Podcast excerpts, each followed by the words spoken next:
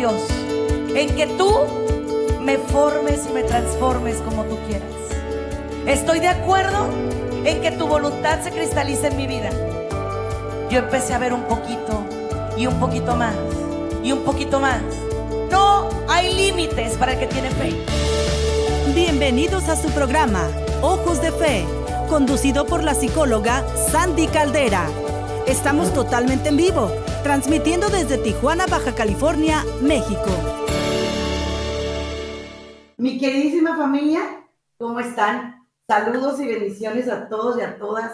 Un gran abrazo y porque la gente, la audiencia nos lo pidió.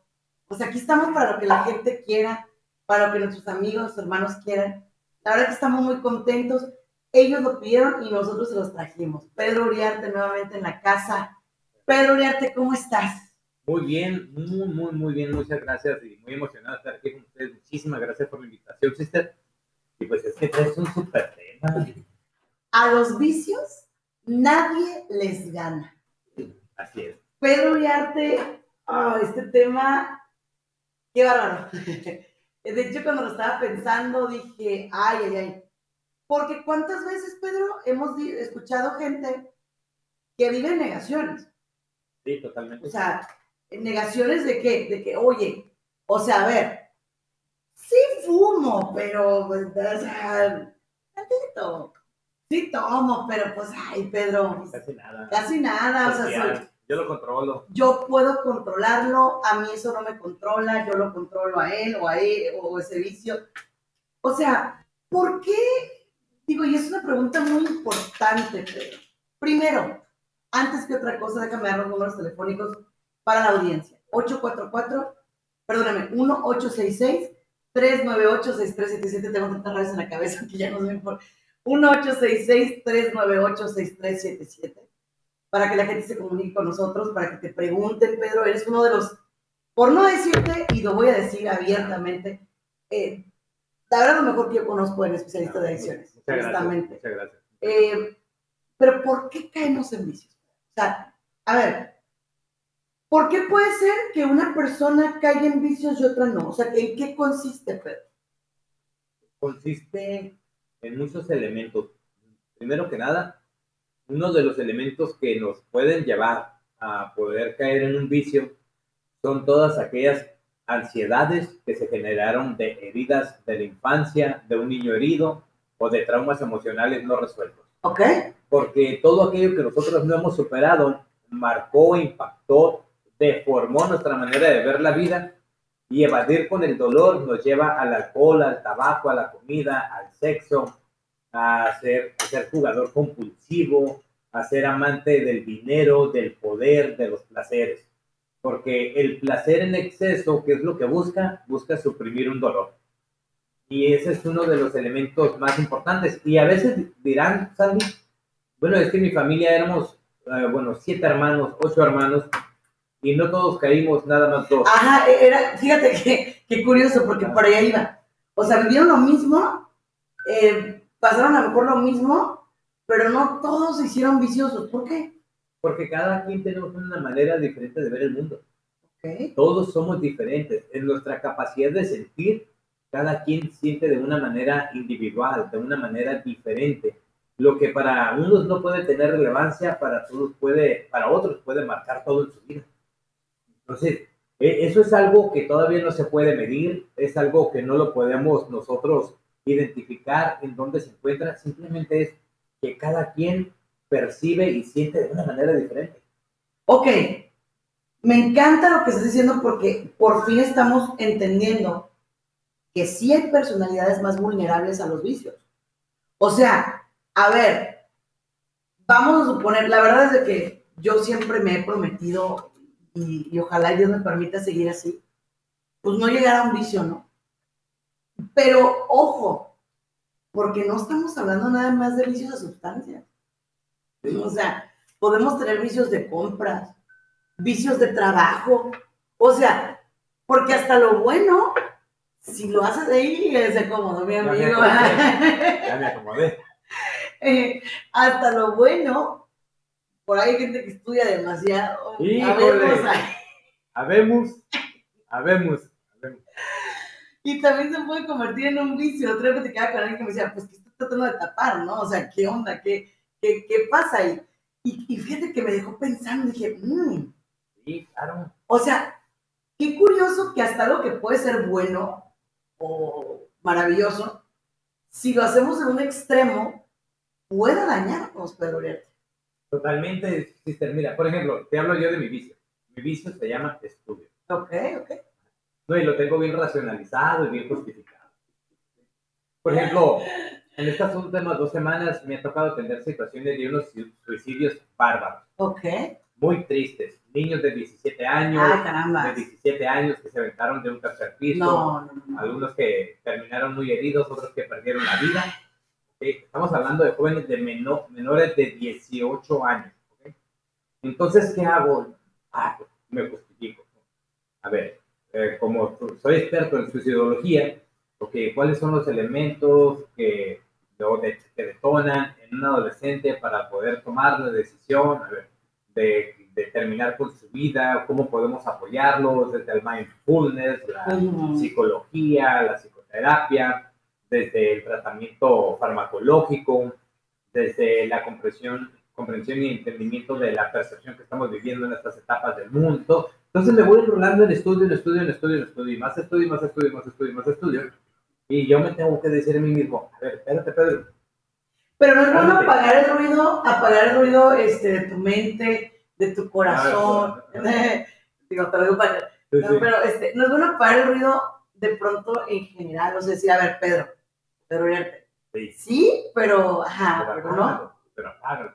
Sí, no, y sí lo hago, sí lo hago, pero luego lo vuelvo a encender. Sí, si bien ah, para mí, y te, te lo comento, eh, a mí la psicología es algo que al igual que a ti me apasiona, Sí, es mi vocación, lo amo, soy abogado, me encanta ser abogado, pero me apasiona la psicología impresionantemente, pero lo que más me motiva es el poder apoyar a las personas, enseñarles que hay un mundo que ellos no conocen, que yo ya conozco. O sea, yo vengo del mundo de la ignorancia, donde ignoraba quién era yo, cuánto valía, cuál era mi posibilidad, lleno de complejos, de duelos, decepciones, desilusiones, de paradigmas, de traumas, que conforme los he ido superando, gracias a Dios, yo quiero que todo el mundo lo tenga. Porque fíjate que la adicción, los vicios, es una enfermedad que nace con la autoignorancia y que va muriendo con el autoconocimiento. Pero, ay, bueno, yo, ay, no sé. que todos lo entiendan. Yo me rehuso, Pedro Uriarte, porque, a ver, la neta, o sea, hablándolo claro, familia, por eso les digo, yo en este programa entiendo que es por una radio católica, entiendo todo eso, pero vamos a hablar claro, por más que te hayan formado en capsulitas y todo, todos sabemos que es bueno y que es malo, pero. O sea, a ver, tú sabes que el cigarro te va a hacer daño, ¿y qué hace la gente? Fuma. Sí. Tú sabes que el alcohol, o sea, que digas Droga. tú, que te hace bien, pues no te hace bien, o sea, las drogas, El azúcar. el azúcar, las comidas, el, sexo en extremo o Sí. desenfrenado, el, las, todo pues en, en extremo. ¿sí? Sí. A ver, pregunta. Entonces, ¿no será que yo le quiero jugar mucho al vivo en cuestión de que yo sí puedo? O sea, una especie de Soberbia. gracias. Una soberbia impresionante, pero con- consideremos que la soberbia es un mecanismo de defensa. La, la soberbia es uno de los mecanismos de defensa más fuertes que tenemos los seres humanos. Y es que te, te voy a decir que una de las virtudes más difíciles que puede llegar a desarrollar el ser humano es aprender a estar consigo mismo sin nada. Es muy, muy fuerte. Apagar el ruido de la cabeza, controlar todo lo que está sucediendo en la cabeza, todo lo que estás sintiendo, y más cuando traemos un montón de sentimientos encontrados, hechos bola, o sea, nos, nos saturamos, nos saturamos. Y si bien es cierto, todos sabemos lo que es bueno, lo que es malo, pero muchos no saben lo que es la vida. Ok. Entonces me estás diciendo que los vicios son un anestésico. Totalmente son un anestésico en todo, en todo el sentido, en todo, en todo el sentido. Mira, por ejemplo, hay un muchacho que, muy amigo mío, súper amigo mío, le rogué mucho para que se internara y lo acaban de decapitar hace unas Ah, no, pero qué horrible. Otro muchachito que, que viene siendo primo de mis hijos, primo hermano de mis hijos. Chamaquito ahí andaba para arriba y para abajo, a la deriva. Y lo acaban de matar hace menos de una semana. Todos ellos sabían lo que era bueno, sabían lo que era malo, pero ¿sabes qué no sabían? No sabían lo que era la vida. No todos tenemos la oportunidad de poder tener ese encuentro con la vida, porque todos estamos llenos de rutina.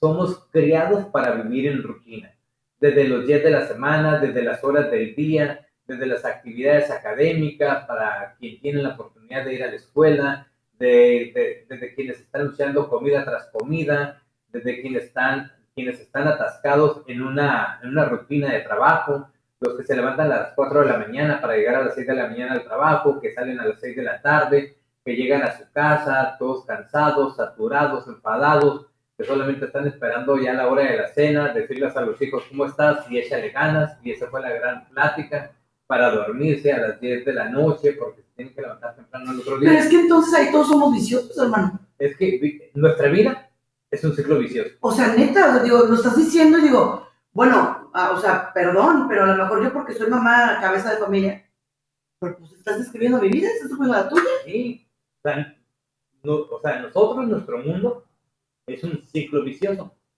en todos los sentidos, pero totalmente vicioso. O sea, si hacemos un análisis, ¿cuántas horas de calidad te quedan para ti en la semana? Muy pocas, muy poquitas. Mientras que estás haciendo. Pues disque ocupándote, ¿no? O Pues sí, sea, pero estás, estás ocupada, estás atendiendo pacientes, estás dando programas, estás salvando vidas, restaurando familias. Bueno, es una labor titánica, un tanto entre lo que es el trabajo y otro lo que es tu misión. aunque yo te voy a decir que ahorita, por ejemplo, esta temporada baja para mí, para ti también. Sí, Entonces, por ejemplo, yo si no me llaman paciente, todo eso, fíjate que yo ya no percibo, ¿eh? O sea, yo eh, esta mañana, por ejemplo, estuve totalmente libre y Ah, fue bueno. delicioso, o sea, fue como, sí, o sea, entrené un ratito, estuve conmigo misma, me preparé desayunito, pero creo que cuando tienes ese vicio es como, no, o sea, lo tengo que hacer, ¿no? Sí. Espérate. Nos quedamos enciclados. Sí. Y luego romper el ciclo, ¿no? O sea, de repente toda la semana bien ocupado, luego llega un día que no tienes nada que hacer y no sabes qué hacer. ¿Te sientes raro? Te sientes raro, te sientes totalmente raro.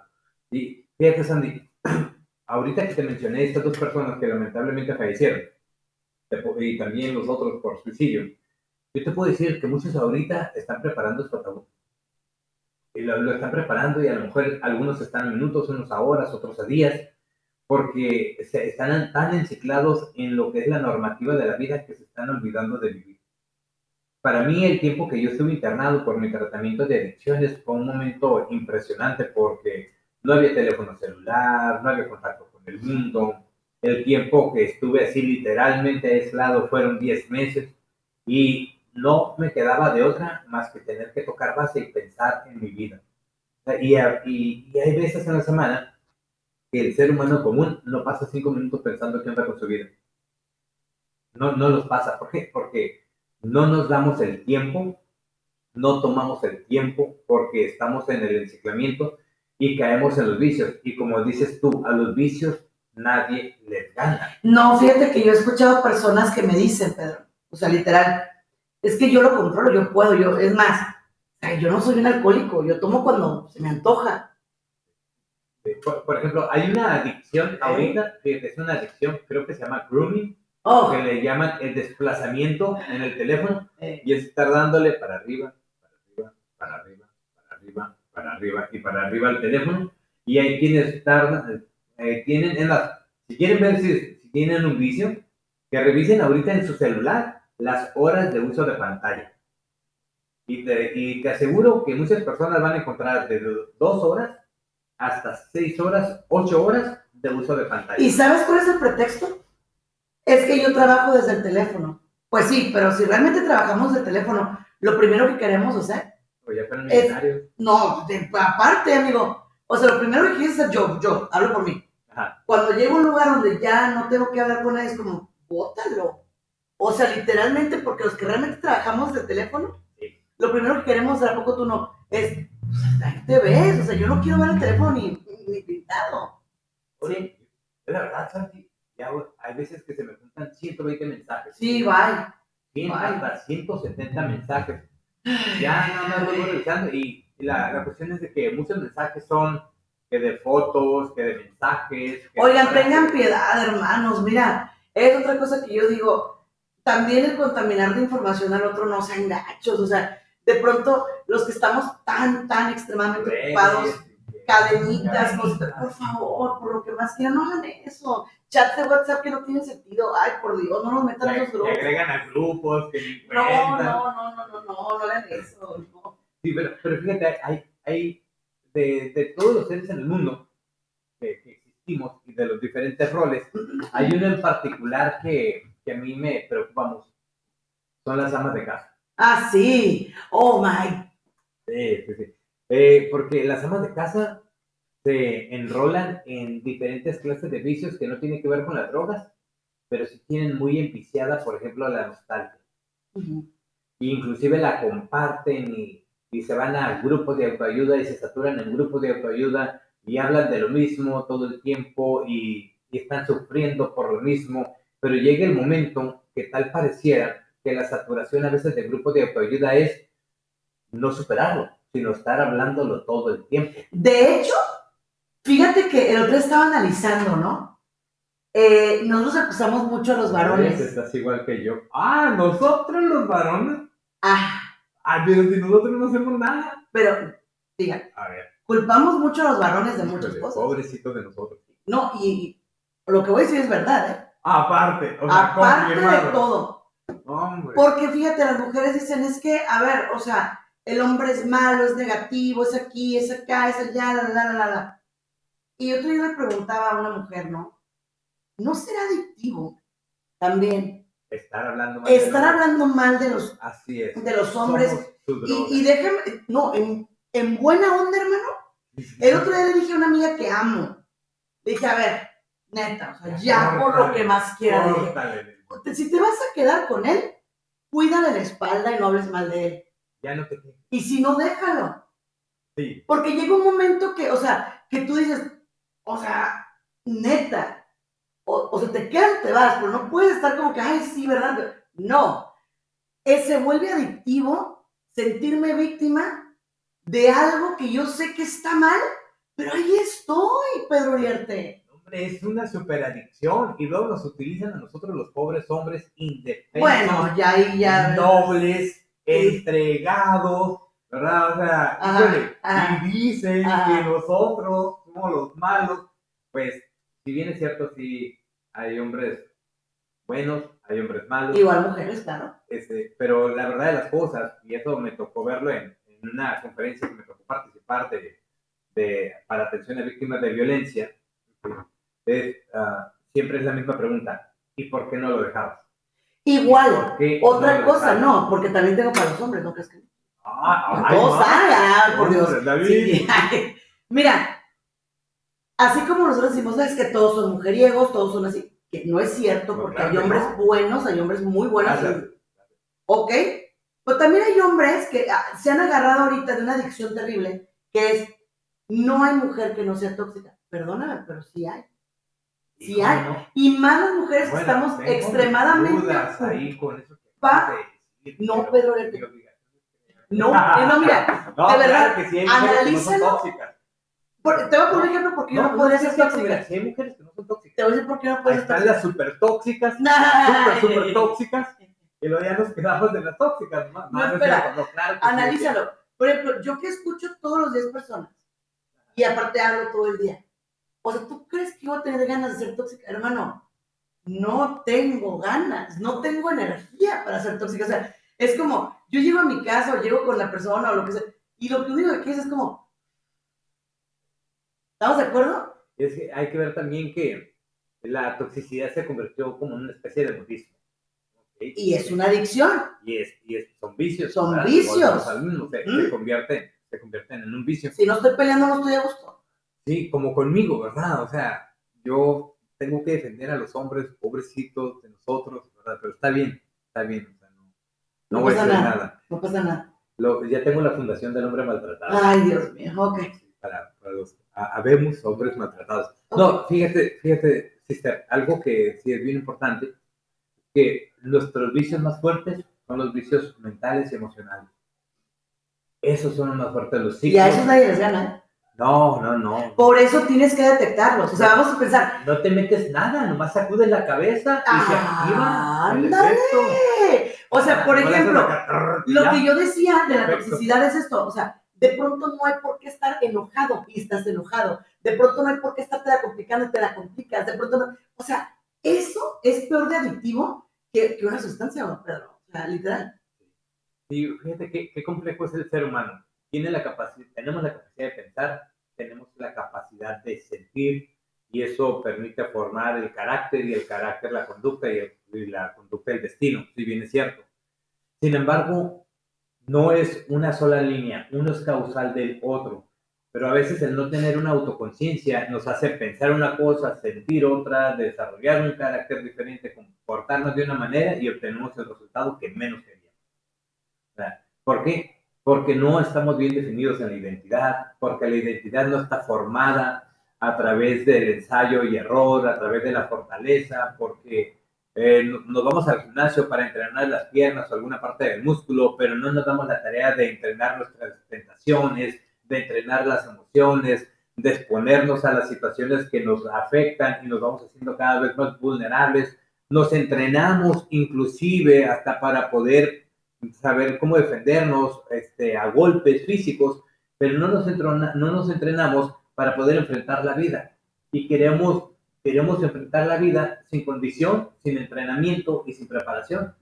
Entonces, entonces, muchos, de, muchos de nosotros nos quedamos cortos nada en lo que es la exploración, el conocimiento, y ¿qué sucede? Nos vamos a los vicios, a los vicios del teléfono, de las redes sociales, de, este, de programas que no tienen absolutamente ningún sentido, pero ningún, ningún sentido. Pláticas, Pedro, pláticas que no te convienen, o sea, chisme, el chisme también es un vicio. Claro, hoy, Por Dios, por favor, el chisme también es un vicio, la mentira es un vicio, o sea, por eso se llaman pecados capitales, porque realmente te llevan a, a, o sea, a hundirte.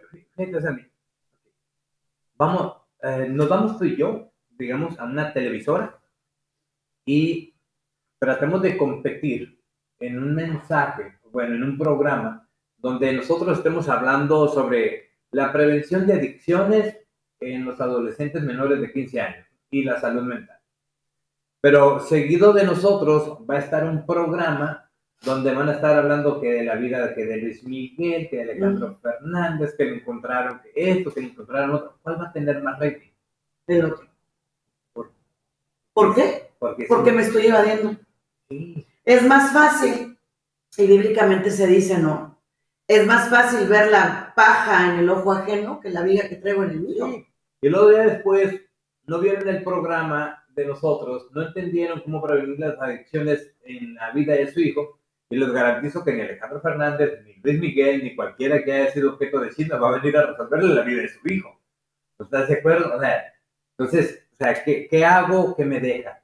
O sea, o sea, o me quita o me da. Y ahí es donde, fíjate, regresamos al principio. Para poder dejar un vicio tienes que tener muchísimo amor propio. Sí. O sea, por ejemplo, ¿por qué voy a tomar de más? ¿Por qué voy a comer de más?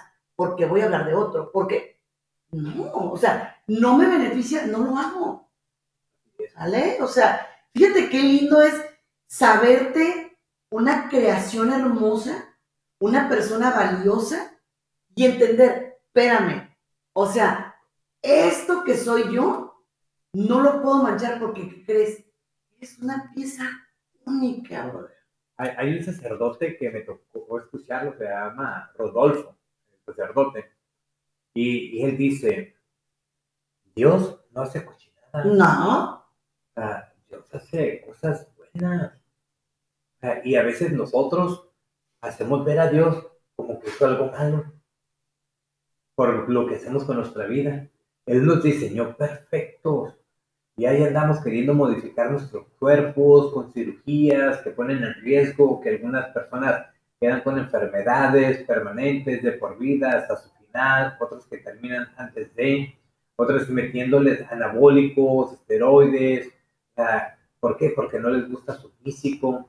Otras personas que también eso es adicción, ¿eh? Sí, La dismorfia y la disforia, olvídalo. Sí, el trastorno de dismorfia de personalidad impresionante. De hecho, hoy en televisión estuve manejando un, un tema ¿verdad? Y vieras cómo llamaron, les, les llamó mucho la atención.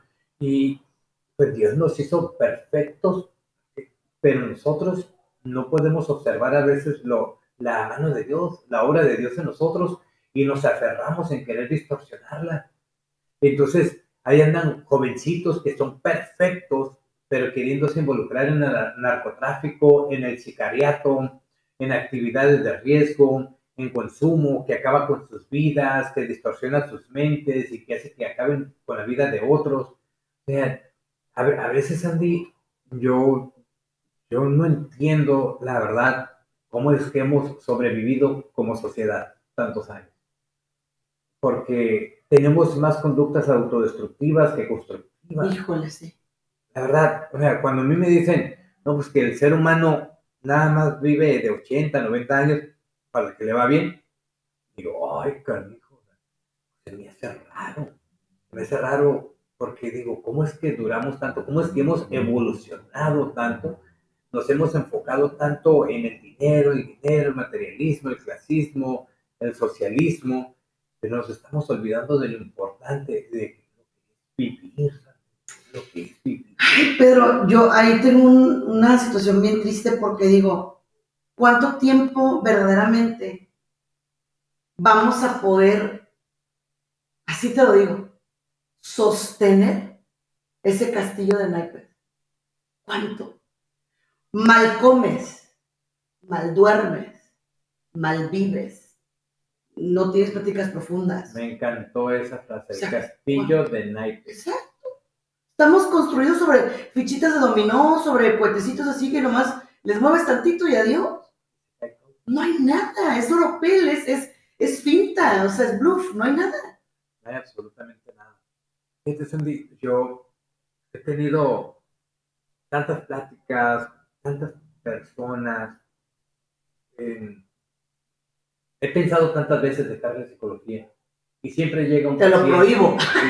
Te lo prohíbo. Ah, he, he- he pensado, digo, bueno, soy abogado, me encanta el litigio y está como la clínica que tengo en el Panamericano. Había pensado en cerrarla 40 veces. 40 veces.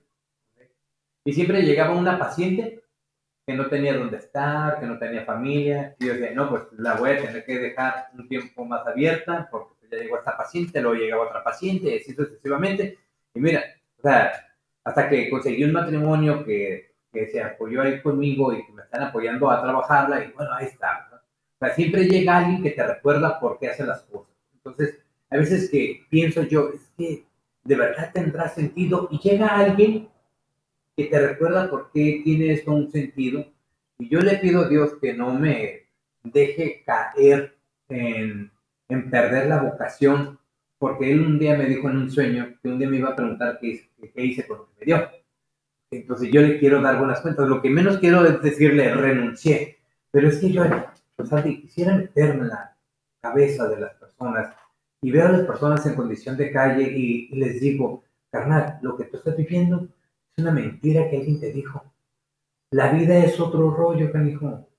Te Pero, pero, Pedro, ¿por qué? O sea, a ver, fíjate. Yo, por ejemplo, tengo, tengo un tema aquí. Te repito, yo nunca he tenido la oportunidad de, de, de- de viciarme en adicciones, o sea, de sustancias, pues. Pero, por ejemplo, la gran mayoría de mis amigos, o sea, y, y- y gente así buena y lo que sea, pero que se me acerca, me dicen, incluso un amigo que acabo de ver hace, no sé, 5 o 10 días, me decía, es que tienes que irte a un bar mm, de ciertas cosas, ¿no? Y vivirlo y experimentarlo y hacerlo. Y, y le dije así tal cual, le dije, mira hermano, te lo voy a decir cómo es. La neta, no voy a ir. Si tú quieres venir aquí a mi casa, tomarte un tecito, un cafecito conmigo, comer tranquilo, sin... Dale, pero no voy a ir. Y te ven como, a mí siempre me han dicho, mi, mi apodo oficial es, me dicen que soy un pitufo, ¿no? O sea, que siempre estoy como de buenas y, y siempre así como todo, todo así. Pero, pero a ver, Pedro, El David está riendo. pregunta, porque con él no estoy de buena siempre, ahí te va, ahí te va, ahí es eso. Ahí perdón, es un gargamel Oye. Espérate. Pregunta, Pedro, ¿por qué a fuerzas? ¿Por qué? Si yo veo que alguien no tiene un vicio, o sea, ¿por qué lo quiero jalar? Y es una pregunta para todos los chavos que se, se dejan sacar. O sea, por ejemplo, si yo tengo un vicio de compras, tengo una amiga que es bien organizada con su lana, yo diría, yo no la voy a jalar a esto, ¿no? Este programa me motiva. Bueno, me motiva mucho, ¿no? Porque relativo al tema de lo que tú estás diciendo, pues obviamente una amistad no te va a querer jalar, no te va a decir, ve, cálale, para que si te gusta. Al contrario, te va a decir, oye, no te estás perdiendo de nada. De nada, exactamente. Hay que a veces la ley del miserable es, cruel. Porque el miserable no es feliz, sino es miserable a alguien más. O sea, quiero llevarte a mi pantano. Sí. Ándale. Fíjate, Sandy, yo este, quiero compartirte algo, algo que, que tú me haces favor de divulgar y te agradezco. Yo, yo soy adicto en recuperación eh, y en la búsqueda de apoyar a otro alcohólico, a otro adicto, estudié. No, pues que estudié la licenciatura en psicología, derecho, que maestría en psicoterapia, maestría en neuropsicología, en la dirección, doctorado en salud mental y todo. Sandy, le he buscado por la ciencia como no tienes una idea. Y hasta ahorita, fíjate una cosa, cuando yo llegué a recuperación, porque, o sea, no me refiero cuando llegué a estar internado, era el 12 de enero del 2009 y andaba caminando por la calle, o sea, viviendo en situación de calle, no traía, traía ropa, sin ropa interior abajo, o sea, me, me acababa de quedar a dormir ahí en una funeraria y un ratito nada más, y andaba buscando dónde consumir. Y cuando estaba buscando dónde encuentro un departamento, me meto a ese departamento que estaba abandonado y como tenía que encender el, el, encendedor para consumir la sustancia, el departamento no tenía cortinas, se iba a ver la luz, entonces me hinqué y cuando me hinqué con la luz del encendedor me veo la ropa, las uñas, todo demacrado, todo sucio y digo, ¿qué, qué, qué soy? ¿Hasta dónde llegué? ¿Qué está pasando conmigo? Y luego me hice una pregunta, ¿qué pasaría si ya no consumo? Y me imaginé viendo a las personas a los ojos, llevando a mi hijo, que ahora estudia medicina, gracias a Dios, a, a comer un, un, pollito rostizado, que iba a poder llevar a mis hijos a la escuela, que iba a poder apoyar a otros a salir. Y en ese momento, tiro la charola con el cristal, con la droga. Y no sé si tú sepas lo difícil que un adicto diga, o sea, bueno, lo voy a tirar sin decir, bueno, me lo voy a acabar. no tienes una idea, es, es de lo más fuerte que pueda haber. O sea, para que un adicto renuncie a la sustancia que tenga ahí, en vez de decir, bueno, me lo acabo y luego ya paro, no. Normalmente el, no, el 101% va a decir, me lo acabo y luego le sigo. Luego ya le paro, ¿no? Este, pero no, yo decidí romperla, ¿no? Entonces en ese momento la rompo y me pongo a rezar y me pongo a reflexionar y ya lo demás es, este, bueno, es historia, pero yo primero ahí, ahí fue donde llegué al proceso, en ese momento en cada pidiéndole a Dios, a Dios, rezando un Padre Nuestro, ¿ok? Y una Ave María y un yo pecador, porque pues era lo único que sabía rezar, la verdad no sabía ni el credo, o sea, no sabía ni hablar con Dios, ¿no? Ahí llegó mi proceso, ahí, ahí, ahí, ahí, ahí, ¿no? Y es algo que repito absolutamente todos los días, dos veces al día, a veces tres veces al día, hay veces que cuando está pesado el día, diez veces al día, ¿verdad? Pero bueno, lo repito, lo repito y lo repito. Y, y yo he buscado, por medio de la ciencia, poder apoyar a otras personas. Pero ¿sabes qué me ha servido mucho? Cuando hago el ejercicio de lo que a mí me tocó vivir. Entonces, paro al papá, a la mamá y los veo, los pongo que se vean de frente y que analicen a su hijo, a su familiar y que de cierta manera estén Ah, caracterizando el cuando yo me vi hasta dónde tuve que llegar. Y los hago que se autoobserven cómo es que llegaron a perder a su hijo en adicción. ¿Cómo es que se llegaron a perder como matrimonio? ¿Cómo es que llegaron a perder la ilusión de ese bebé que tenían en sus brazos, bueno, que, que pasearon en el vientre? Y, y, luego les digo, hagamos una reflexión. ¿Sabe usted rezar? No, sí. Entonces te encuentras católicos, cristianos y de todas religiones.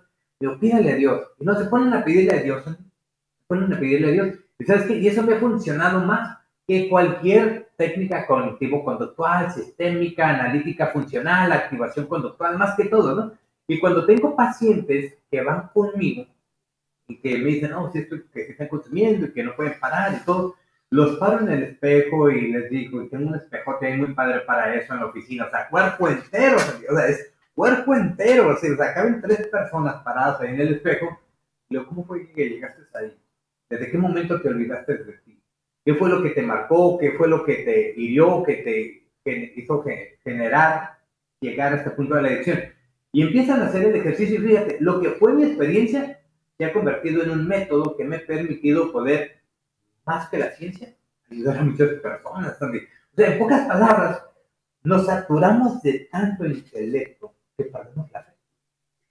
Sabes que ahorita que te estaba escuchando, qué bonito, Pedro, cuando una persona dice, tuve un punto de quiebre y lo aproveché.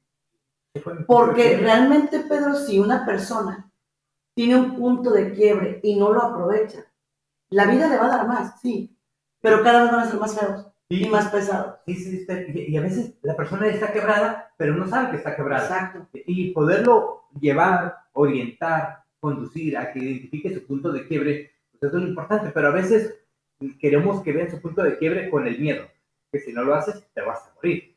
Pero ¿cómo le vas a querer meter el miedo a alguien que no le tiene miedo a morir? Y fíjate que, híjole, yo, yo a veces digo, hay gente tan bendecida, Pedro, como tú, por ejemplo, que la vida les da segundas oportunidades bien chidas y que no las ven venir. O sea, tú de veras que esos casos que hicieron, bueno, ok, muy loable, ¿verdad? Pero ¿cuántos, y te lo pregunto, cuántos casos hubo que estuvieron internados contigo el mismo tiempo que tú y que ahorita están recaídos? porque al final de cuentas son decisiones. Tú le ganaste los vicios, ¿sabes por qué? Y te lo voy a decir abiertamente, porque tuviste que enamorarte de Pedro. Tuviste que reconstruir a Pedro, tuviste que trabajar con Pedro. Fíjate, una cosa... Le, hice caso al llamado. Es que, ah, esto a mí me apasiona, de verdad es algo que, que me encanta. Y, había tenido, no hombre, yo creo que Dios me estaba marcando de tres teléfonos. Literal, literal, Y yo lo mandaba pues, O sea, pero ese día me habló y el llamado, por primera vez lo escuché, es que con un solo llamado que atiendas, tu vida puede cambiar. Es que Pedro, cuando estás metido en drogas, en alcohol, en casinos, juegos, sustancias, este, sexo, eh, sexo relaciones tóxicas, mentiras, lo que sea. Tu cuerpo, Pedro, tu mente, tu alma, tu ser, se empieza a denigrar. O sea, no hay manera, no existe manera lógica en que no te pase eso. Hay gente que te dice, yo ya no me quiero levantar, o sea, las mañanas no les dicen nada, o sea, la, vida no les dice nada. Que, que, te voy a decir, sister, que todo lo que me ha tocado aprender de la neuropsicología, del psicoanálisis, de la psicoterapia, de la psicología, de las diferentes corrientes terapéuticas, ah, me ha ayudado mucho para poder atravesar la mente de aquel individuo que se cree intelectual o familia que se cree intelectual, pero que al final de cuentas todo se reduce a tener fe. Escuchar el llamado tener fe, partir de tu punto de quiebre para que puedas empezar a reconstruir. Porque, fíjate, en un trauma hay un, se genera un efecto que se llama disociación, es decir, te, fragmentas en varias partes y el proceso terapéutico consiste en que te puedas reintegrar, es decir, reasociar nuevamente a tu identidad. ¿no? Ok, pero cuando tu enfermedad es más vacío espiritual, no lo va a llenar la ciencia. No lo va a llenar nada. No lo va a y, y, a veces, te voy a ser sincero, las religiones tampoco. No.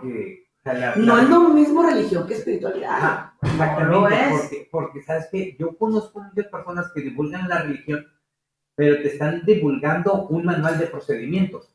Pero hablarte de espiritualidad, de la conexión de la vida con Dios, ese es otro rollo, ¿sabes? Fíjate no, que no cualquiera, no cualquiera, no cualquiera, la verdad. Y ahí, ¿sabes qué?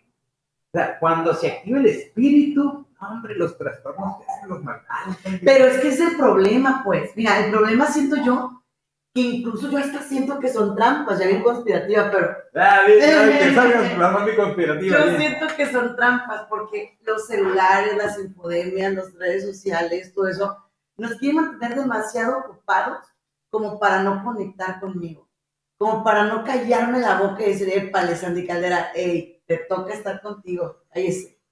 O sea, qué fuerte, pero es la verdad. O sea, de pronto, fíjate, yo soy una persona que trato de conectar hasta con mi cuerpo, o sea, ponerte a, a, a dejarlo que se mueva libre, ¿sí? Sí. A, bailar de una manera como libre, tranquila, de comer lo que quieres comer, de sentarte y bañarte a gusto, de, de, Sí. de acariciarte, de tocar tu, tu rostro, tu- tus manos. O sea, son cosas, Pedro, que no las puedes entender hasta que no tienes una conexión con Dios y contigo. Pero los vicios, lo primero que hacen es anestesiarte para no sentir. Más la espiritualidad. Más la espiritualidad, Cindy. O sea, porque no importa qué tanto pueda conocer una persona intelectualmente, que científicamente, pero si está queriendo vivir su vida a través de una teoría más que del sentido libre de vivir, del que la vida nos ha dado, ¿y quién es la vida? Pues Dios. ¿Sabes qué? Va a querer estar viviendo todo a través de un libro, a través de una investigación científica, y todo lo va a estar siempre dudando. Y ¿sabes qué? Vivir es, es libre, libre de querer encontrar una verdad absoluta. Porque también eso vieras cómo lastima, cómo genera vicios. El, el querer estar buscando una verdad absoluta, se los digo por experiencia, me la he pasado estudiando. Y saben que todavía no la hallo. No la vas a encontrar. No la voy a encontrar. no. Te va a pasar lo que a San Agustín, que le, lo, pusieron así, literalmente una lección de vida, ¿no? Que estaba sentado en la playa así, y de repente ve un chavito, se acerca a, a llevar una cubeta, y estaba haciendo un agujerito así, llevaba agua, la pone en el agujero, y vol- volvía por agua, y la volvía a poner en el agujerito, y entonces de pronto San Agustín dijo, le pregunta, oye, y, o sea, ¿qué estás haciendo? Ah, no, le dijo el niño, es que yo lo que quiero es traerme el océano a este agujero. Y de pronto le dice San Agustín, no, eso es imposible. Lo mismo es con Dios, hermano. O sea, no trates de entender a Dios, no trates de tener la verdad, no trates de tener todo absoluto, no se puede. No se puede, Pedro Vierte. O sea, la gente somos limitados. Y por eso, creo yo, muchos vicios no se superan y nos ganan. Porque tristemente, eh, me enfoco y otra. No entiendo que voy a tener días buenos y días malos. O sea, la gente en general somos así. La vida es curva, no es plana.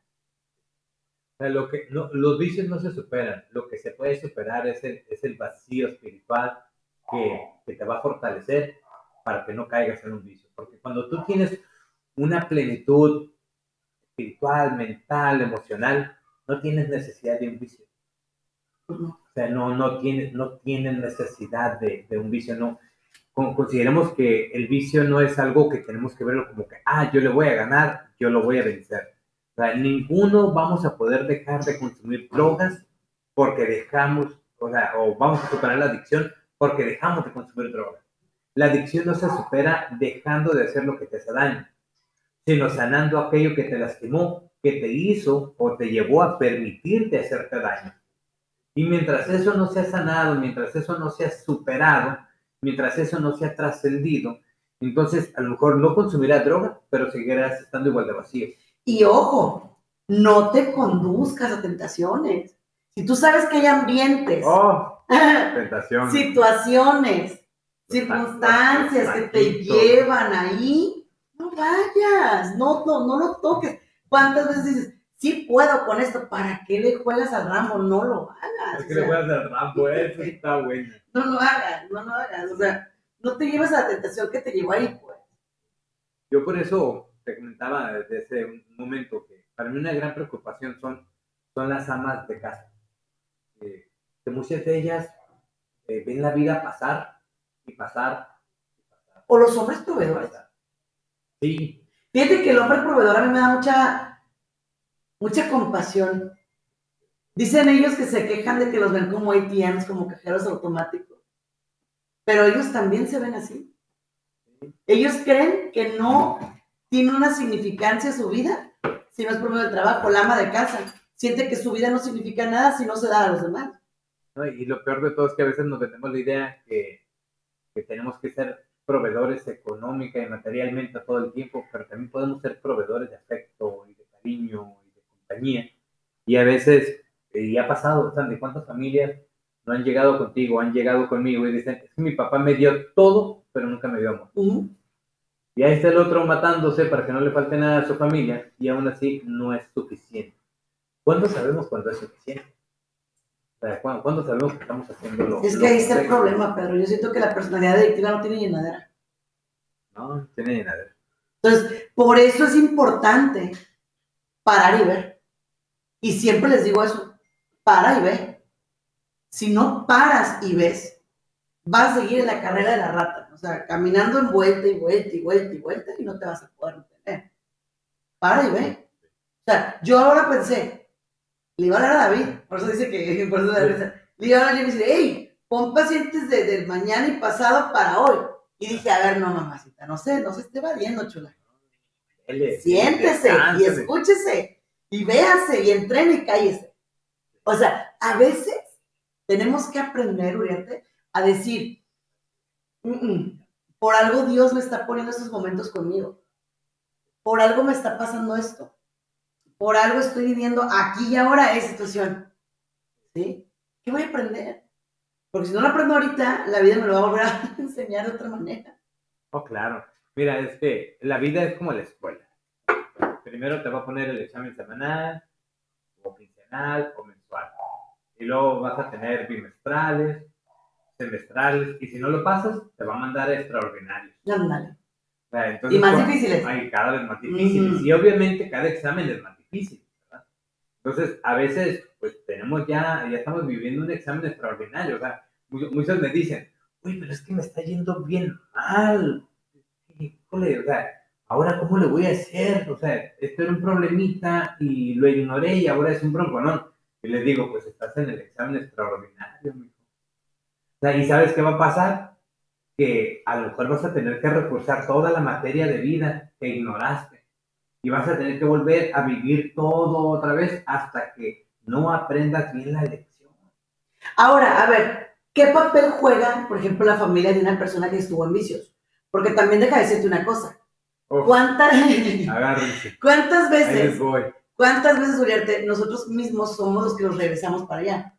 O sea, ejemplo, una mujer que, vamos a pensar, ¿no? Que vive con un infiel, que, que se quedó con su marido infiel. Maldito desgraciado. sí, y que dice, me voy a quedar con él y voy a luchar por mi pero lucha y cada que puede, no, es que tú me hiciste, que... y hasta le recuerda el nombre de la fulana, le recuerda cómo... Lo está regresando para allá. O igual contigo, o con una persona, ah, y cuando tú tomabas y usabas esto y otro, y lo antojan, lo están devolviendo para allá. No, No, y, por- ejemplo, este, los papás o las mamás, ¿no? También que, que regresan al hijo a la adicción porque le empiezan a dar todo nuevamente, porque empiezan a, empiezan a permitir todo nuevamente. Y ahora por el miedo que el hijo o la hija no los deje, todo permite. O sea, me ha tocado, me me está tocando ver un caso así, este, muy, muy fuerte, donde tú sabes que esa persona, una persona en particular, pues anda mal, anda mal, no va a terminar bien. Pero lo- la mamá, el papá le tienen miedo a lo que, a que el hijo los, los vaya a dejar. Entonces, por el miedo que el hijo no los deje, prácticamente están permitiendo que el hijo se vaya a la tumba. Entonces, no sabemos poner límites y no nos sabemos poner límites. Por eso, el proceso terapéutico no solamente es para poder sanar, superar, trascender, aclarar dudas, pero nos permite también aprender a pensar, a analizar, a parar y ver, a poder identificar las lecciones que están ahí ocultas, que no las hemos aprendido, a poder concluir con todas esas facetas que no hemos podido trascender. Y, y la espiritualidad nos permite tener ese combustible que requerimos para poder tener la fuerza para poder enfrentarlo. Ah, hace, hace poco me, me, me dice un, un amigo que muy espiritual, muy espiritual. Me dice, ¿cómo andas, Pedro? No, pues un poco cansado, saturado y esto. Pues ¿te sientes cansado físicamente? No, pues y, te sientes cansado mentalmente, no, pues que también la fregada. Me dice, ¿qué te hace falta combustible? "Ah, pues, ¿Cuál combustible me hace falta? Me dice, el del jefe. Me dice, ¿cómo te has alimentado del jefe? Y sabes que tenía razón, sí rezaba, pero no me alimentaba de él. Y lo, es, que, es que me dice mi amigo, él, él es, él es este, muy, muy entregado a, a, a Dios, me dice que para que te cargues de combustible del jefe no nada más es, es agradecer por lo que te dio, disfruta de lo que te dio. la mejor manera, ¿no? Sí, porque todos le agradecemos, pero muchos no disfrutamos. Ay, güey, tienes razón, tienes razón. O sea, estás disfrutando lo que tienes, agradeces lo que tienes, pero lo disfrutas. O sea, la mayoría batallamos mucho para obtener lo que tenemos, pero muchos no lo disfrutamos. No lo disfrutamos. ¿De, ¿De qué te sirve tener tu casa propia? No la disfrutas. ¿De qué te sirve? No estoy dando malos consejos. De tener tu cuerpo y no lo disfrutas, de calmados, ¿eh?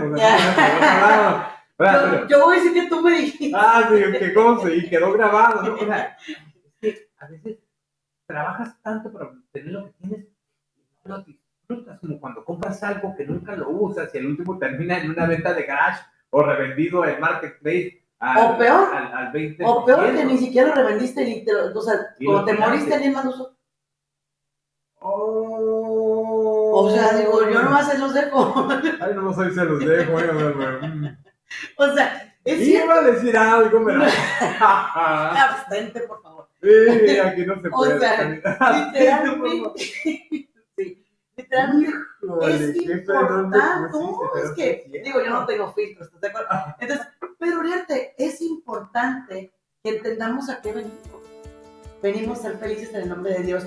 Localícenlo como Pedro Uriarte, especialista en salud mental y adicciones. Pedro Uriarte, especialista en salud mental y adicciones. Su número, 664-135-8703. 664-135-8703. Ahí me localizan como Sandy Caldera, Sandy Caldera Psicóloga. Gracias a WTN, Radio Católica Mundial. Un abrazo para todos y todas. Y gracias, Pedro Uriarte. Hasta la próxima, si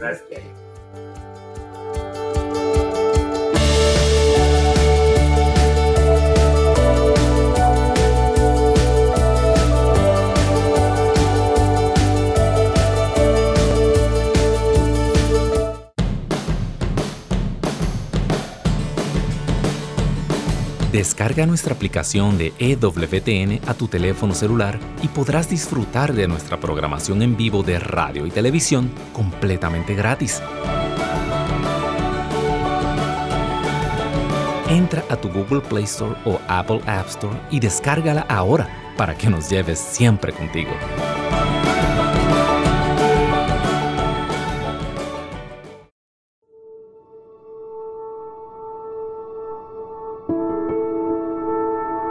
Tal vez recuerdes cómo años atrás se acumulaban los sobres de pago en aquella canasta familiar. Por eso, la Madre Angélica exhortaba a mantener la donación de EWTN entre el pago de gas y electricidad. Aunque los tiempos han cambiado y ya no usamos sobres para pagar las cuentas, esta obra sigue en pie gracias a tu generosidad. En EWTN y Radio Católica Mundial queremos agradecer a los miles de donantes que durante años han atesorado en el cielo dando vida a este apostolado y recordarte que hoy más que nunca contamos contigo. Para donaciones, ewtn.com diagonal donaciones o 1-800-447-3986.